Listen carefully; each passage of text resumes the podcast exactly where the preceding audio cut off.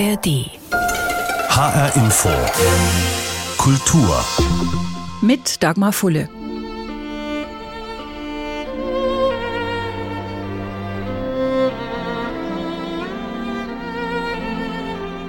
Mehr als 80 Jahre sind vergangen, seit Jüdinnen und Juden im Gebiet des Landes Hessen unter dem nationalsozialistischen Regime in Ghettos, Konzentrations- und Vernichtungslager deportiert wurden. Insgesamt etwa 17.000 Menschen. Kaum mehr als 1000 waren nach dem Krieg noch am Leben. In einzelnen hessischen Städten und Orten ist die Geschichte dieser Deportationen inzwischen erforscht und dokumentiert. Bisher aber gab es keine Veröffentlichung über ganz Hessen. Bis jetzt. Gerade erschienen ist das Buch Die Deportation der Juden aus Hessen 1940 bis 1945. Es ist ein großes, dickes, schweres Buch, fast 500 Seiten stark. Das Ergebnis vieler Jahre Forschung und doch viel mehr als ein wissenschaftliches Buch weil es mit vielen ganz persönlichen Geschichten und mit sehr vielen Fotos dem nüchternen Begriff Deportation ein Gesicht gibt. Genauer gesagt viele Gesichter. Gesichter von Menschen, von Familien, von Kindern und Alten. Herausgegeben hat dieses Buch die Kommission für die Geschichte der Juden in Hessen. Bearbeitet und teilweise ergänzt hat es ihr Vorstandsmitglied Volker Eichler, der ehemalige Leiter des Hessischen Hauptstaatsarchivs in Wiesbaden. Anfang der 1930er Jahre, so sagt er, war die jüdische Gemeinde Frankfurts nach Berlin die zweitgrößte in Deutschland. Und für viele Juden aus den ländlichen Regionen von Hessen war Frankfurt zunächst ein Zufluchtsort, als sie in ihren Kleinstädten und Dörfern antisemitischen Angriffen ausgesetzt waren. Ein Ort, der zumindest vorübergehend Schutz bot. Es gab die Möglichkeit, beruflich tätig zu werden in einer Infrastruktur, äh, die auch geprägt war von jüdischen Erwerbstätigen. Das war noch so bis Mitte der 30er Jahre, zum Teil noch etwas länger, äh, hatte allerdings dann spätestens ein Ende 1938 in der Pogromnacht vom November 38. Das Buch zeigt, dass auch und gerade auf dem Land kein Jude, keine Jüdin, keine Familie verschont geblieben ist, bis hin zu den allerkleinsten Orten. Viele sind da auch aufgeführt, von vielen wird erzählt. Wie müssen wir uns das vorstellen? Also man denkt ja immer erstmal auf dem Land, da kennen sich die Menschen viel besser, sie stehen einander vielleicht näher als in der Stadt. Das hat aber offenbar irgendwann keine Rolle mehr gespielt. Das ist richtig. Muss man wissen, dass es schon seit den 80er Jahren des 19. Jahrhunderts gerade auf dem Land, Vogelsberg, Odenwald und so weiter, starke antisemitische Strömungen gab. Die waren immer unterschwellig vorhanden und die setzten dann nach der Machtübernahme im Januar, März 33 sofort ein und führten zu Angriffen, zum Teil sogar pogromartigen Zuständen, gerade auf dem Land. In der Großstadt war das etwas anders. Also gerade Frankfurt galt ja als liberal und galt den Nazis als verjudet letztlich. Aber auf dem Land konnte das sehr schnell kippen. Sagt Volker Eichler. Im Buch drehen sich eine ganze Reihe Geschichten darum, dass Juden aus dem ländlichen Raum nach Frankfurt fliehen, in der Hoffnung auf ein Leben in der großstädtischen Anonymität und in einer großen jüdischen Gemeinde. Dennoch heißt eine solche Flucht immer auch Abschied von der Heimat. Der damals 13-jährige Robert Goldmann schreibt 1934 in sein Tagebuch Opa beendete sein Berufsleben als Getreidehändler. Er verließ Rheinheim, seine Wälder und Wiesen, die Feldwege, in denen man seine Fußspuren erkennen konnte, und den behaglichen Stuhl im Wohnzimmer, in dessen Lehne seine Hand einen leichten Abdruck hinterlassen hatte. Nach den Qualen und dem Terror in Rheinheim war es das Beste für uns. Dass es sich aber Mitte der 30er Jahre nur um einen scheinbaren Frieden für die Juden handelte, konnten und wollten wir nicht erkennen. Dieser scheinbare Frieden war am 19. Oktober 1941 zu Ende. Da gab es in Frankfurt die erste Deportation. Überfallartig stürmte die SA morgens ab 6 Uhr Wohnungen im Stadtteil Westend. Die Menschen mussten eilig ein paar Sachen packen und wurden dann zur Großmarkthalle gebracht.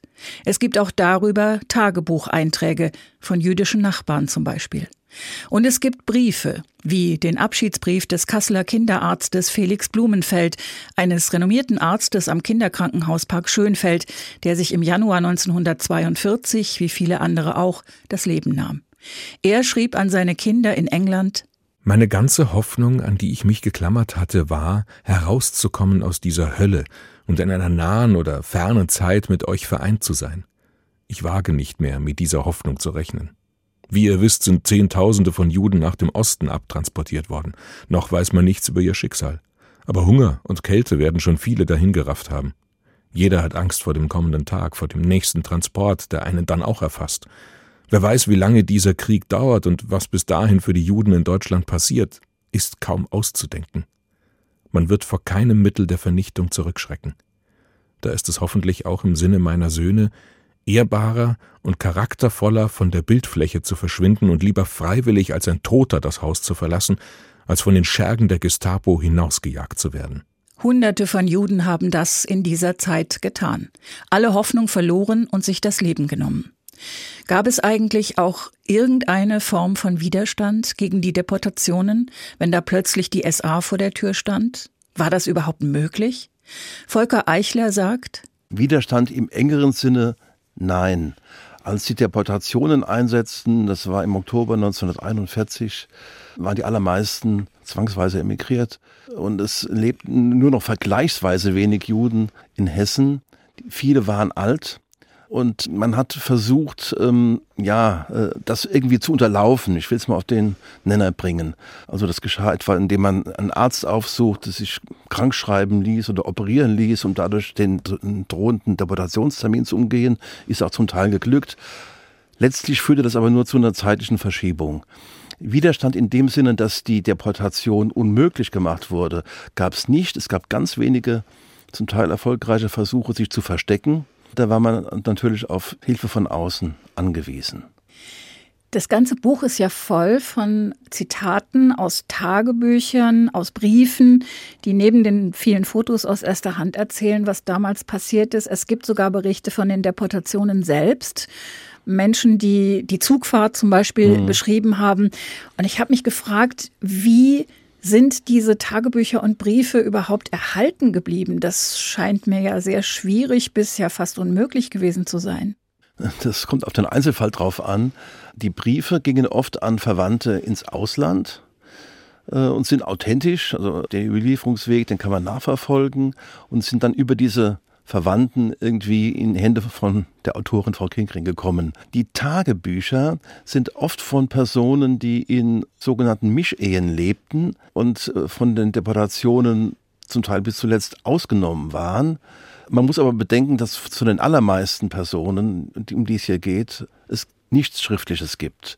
Das ist quasi der Normalfall. Diese Tagebücher stammen in der Regel von Leuten, äh, die nicht deportiert worden sind. Und das muss man, was die Quellenlage angeht, bedenken.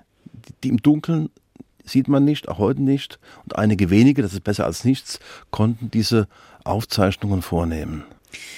Das bringt uns zur ursprünglichen Autorin des Buches, zu Monika Kingren. Sie hat fast ihr ganzes Leben lang geforscht und mit einer sehr großen Liebe zum Detail das Material für dieses Buch zusammengetragen. Sie ist krank geworden, mit nur 65 Jahren gestorben. 2017 konnte ihr Buch nicht mehr fertigstellen. Das haben Sie dann übernommen. Wer war diese Frau? Wer war Monika Kingren und warum hat sie so akribisch geforscht? Ja, Monika Kingren ist 1952 in Lüdenscheid geboren und hat schon als Kind äh, Kontakt bekommen zu der Verfolgung unter dem Naziregime. Als Elfjährige hat sie, so schreibt sie mal, die Gedenkstätte Buchenwald besucht. Das war 1963, das hat sie sehr beeindruckt. Geforscht hat sie allerdings erst relativ, also später, um 1990, als sie nach Windecken zog, zufälligerweise neben das Grundstück, auf dem die Synagoge gestanden hatte, bis zur Pogromnacht 1938. Und da begann sie mit dem Forschen über die jüdische Vergangenheit in Windecken und Umgebung. Grabe, wo du stehst, lautete das Motto der damaligen Geschichtswerkstättenbewegung und ja, der hat Monika Kingren im weiteren Sinne auch angehört. Das lag auch in der Generation. Ja, und dann hat sie das Thema einfach nicht mehr losgelassen. Wissen Sie, wie Monika Kingren all diese Fotos, all diese Briefe, all diese Tagebücher gefunden hat? Die kommen ja, wenn man sich allein die Quellenvermerke mal anschaut, teilweise aus der ganzen Welt. Manches stammt aus Archiven, vieles aber auch aus Privatbesitz.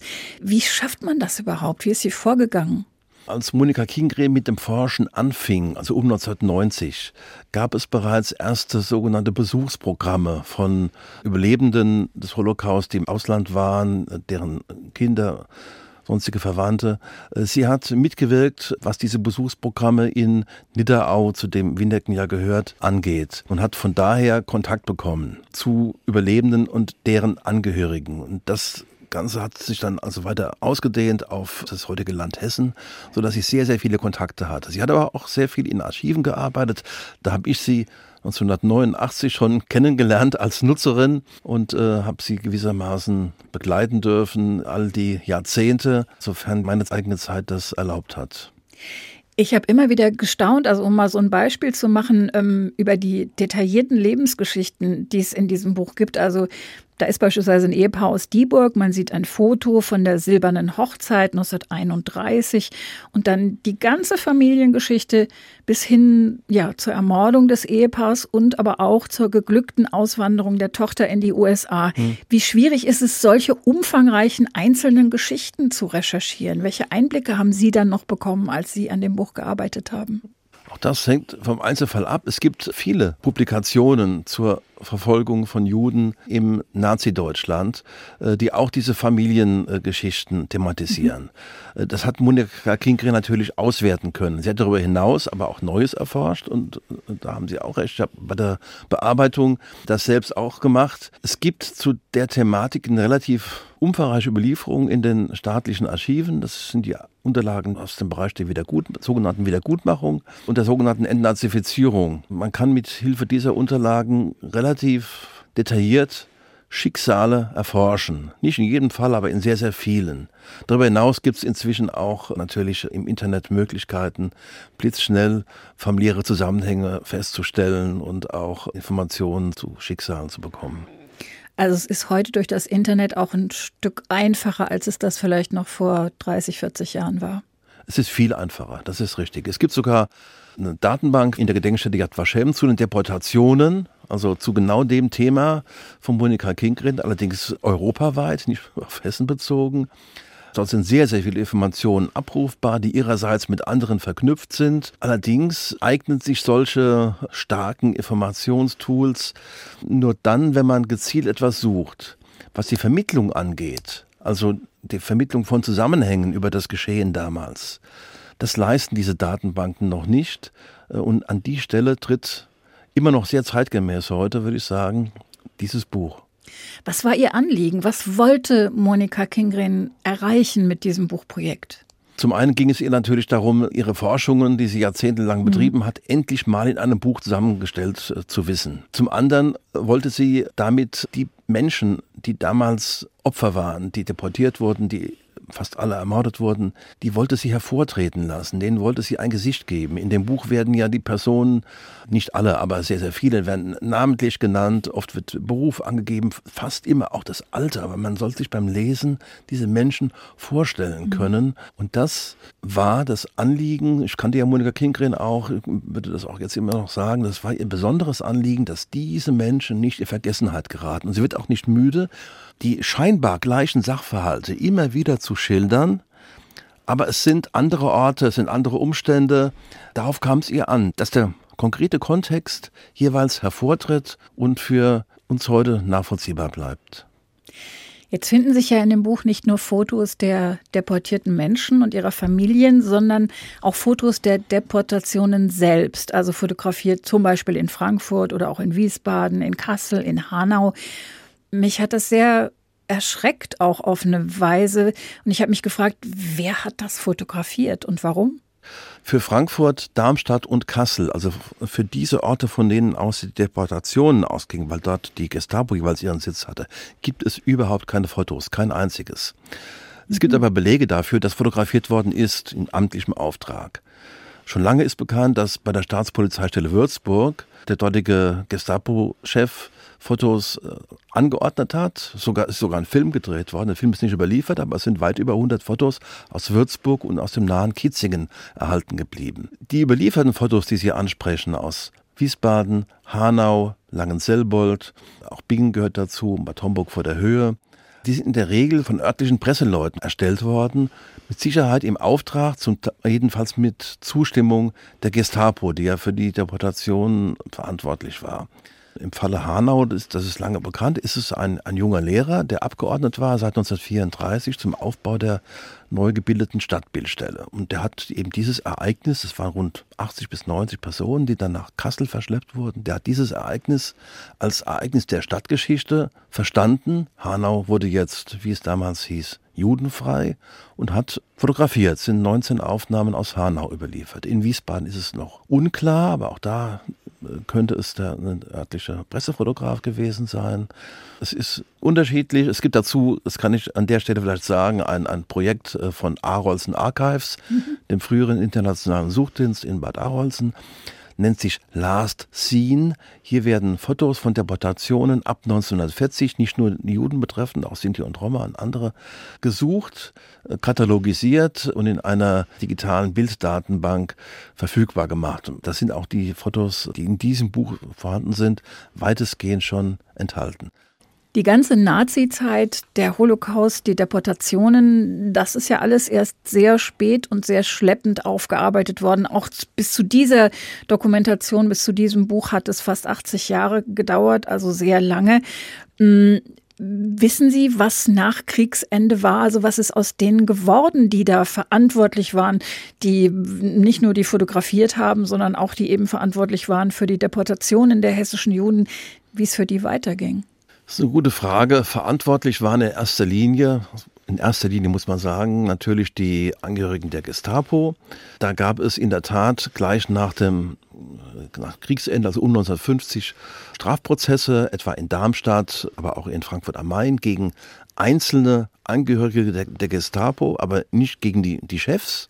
Die waren zum Teil untergetaucht, zum Teil haben sie sich auf ähm, Befehle berufen, die sie ausführen mussten. Und alle, die sonst mitgewirkt haben, sei es bei Sicherungsmaßnahmen, sei es seitens der Finanzämter, der Wohnungsämter, sei es seitens der Menschen, die zugeguckt haben und das sogar geklatscht haben, ist nichts passiert.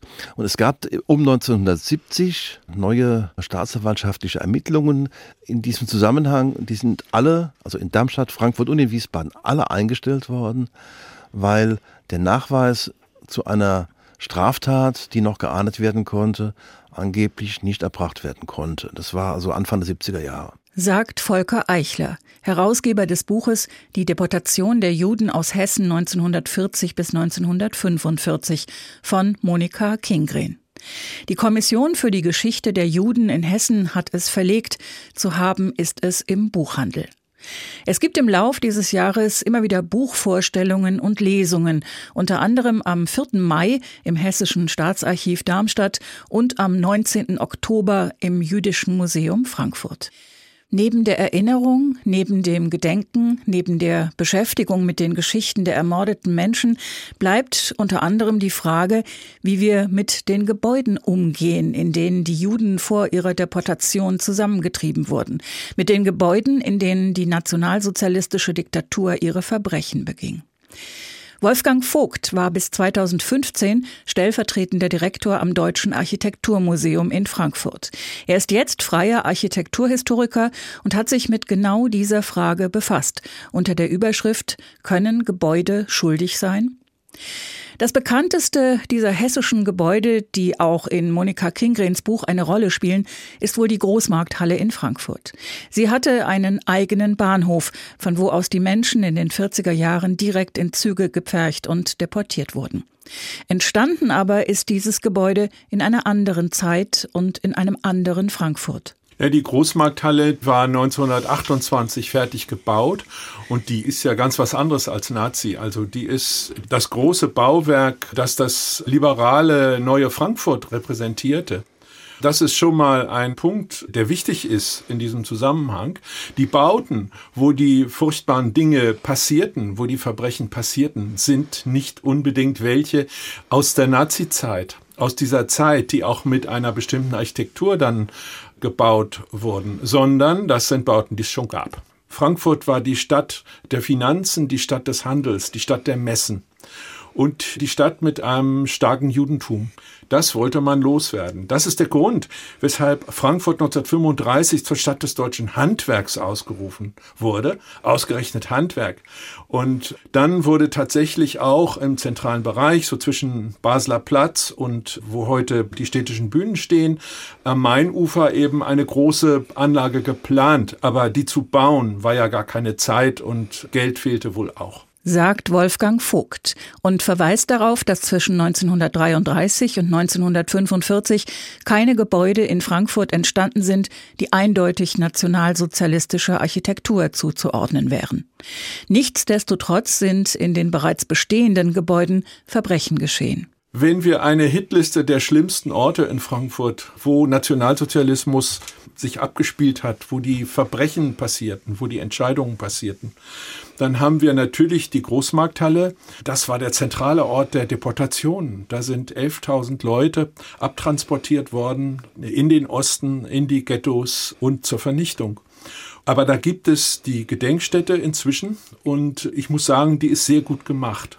Wenn Sie vor der Europäischen Zentralbank stehen, die ja heute die Großmarkthalle umfasst, dann finden Sie im Boden des betonierten Weges Zitate von Zeitzeugen, die das beobachtet haben, was da passierte. Und wenn Sie da langgehen, da können Sie gar nicht anders als das äh, sehen und auch lesen. Und was ich sehr gelungen finde, die Schienen, auf denen die Deportierten dann abtransportiert wurden, die sind noch da, die hat man im Boden belassen. Und da zeigt sich im Grunde bildhaft, was passiert ist. Bis diese Gedenkstätte, diese Erinnerungsstätte aber fertig war, ist viel Zeit vergangen. Erst 70 Jahre nach Kriegsende ist sie eingeweiht worden. Was war in der Zeit dazwischen? Also direkt nach dem Krieg hat es so etwas gegeben wie eine Entnazifizierung der Gebäude. Man hat von den offiziellen Bauten, wo also der Reichsadler prangte und darunter der Lorbeerkranz und darin das Hakenkreuz, da hat man das entweder alles abgeschlagen, also das haben die äh, Amerikaner zum Beispiel in Nürnberg gemacht, an der Tribüne auf dem sogenannten Reichsparteitagsgelände. Das haben sie gesprengt und zwar schon zwei Tage, nachdem sie die Stadt eingenommen hatten, im April 1945. Das ist aber in ähnlicher Form überall passiert und man hat gerne das Hakenkreuz äh, rausgemeißelt und das andere stehen lassen. Das Komische ist, dass dadurch eigentlich der unaufgearbeitete Nationalsozialismus, den man verdrängt hat, den man gerne schnell vergessen hat, dass der als Leerstelle sichtbar blieb. Das gibt's auch in Frankfurt, zum Beispiel an einem Bunker in Heddernheim. Da kann man das noch sehen. Ein Ort in Frankfurt, der zurzeit in der Diskussion ist, ist die Festhalle am Messegelände. Auch ein Gebäude mit einem Stück dunkler Vergangenheit, denn auch hier wurden während der Novemberpogrome 1938 tausende Juden festgehalten und anschließend in KZs deportiert. Jetzt ist die Frage, wenn überhaupt, darf und soll Roger Waters dort auftreten? Darüber wird derzeit in der Stadt heiß diskutiert und gestritten. Wolfgang Vogt möchte die Frage nicht abschließend beantworten, sagt aber, also Gebäude sind erstmal überhaupt nicht schuld. Die sind nie schuld. Das sind immer die Menschen, die etwas gemacht haben, die Akteure. Aber es gibt ja dieses schöne Wort vom bösen Geist in den Fugen. Das ist ja so etwas, das wird so gesehen wie ein Fluch. Und es gibt auch die Vorstellung, wo ich aber meine Zweifel habe, dass das Gebäude äh, Sender sind, dass sie eine Botschaft aussenden. Und das wird auch beim Nationalsozialismus gerne geglaubt, dass diese Botschaft für alle Zeiten immer dieselbe bleibt. Da habe ich meine Zweifel. Architekturen können andere Bedeutungen annehmen und das passiert ja überall und immer. Wir haben doch die schöne klassizistische Stadtbibliothek hier in Frankfurt.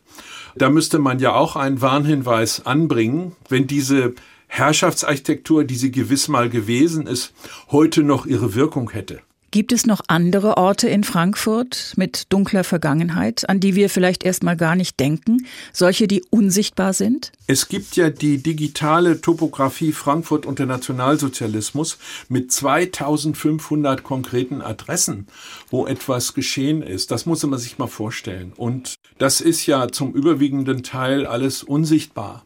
Das sind ganz unscheinbare äh, Wohnhäuser, äh, Industriebauten, äh, was auch immer. Also diese unsere Geschichte, Da muss man schon mehr tun, um sie zu zeigen. Aber man kann, glaube ich, nicht auf einen 2500 Stellen in der Stadt Tafeln aufstellen. Ziemlich unsichtbar sind zum Beispiel die Judenhäuser wo die Juden, die man am Beginn des Krieges aus ihren Wohnungen rausgeschmissen hat, wo die konzentriert wurden, auf sehr engem Raum und unter schlechten Bedingungen. Davon gab es 300 in Frankfurt, also über das ganze Stadtgebiet verteilt.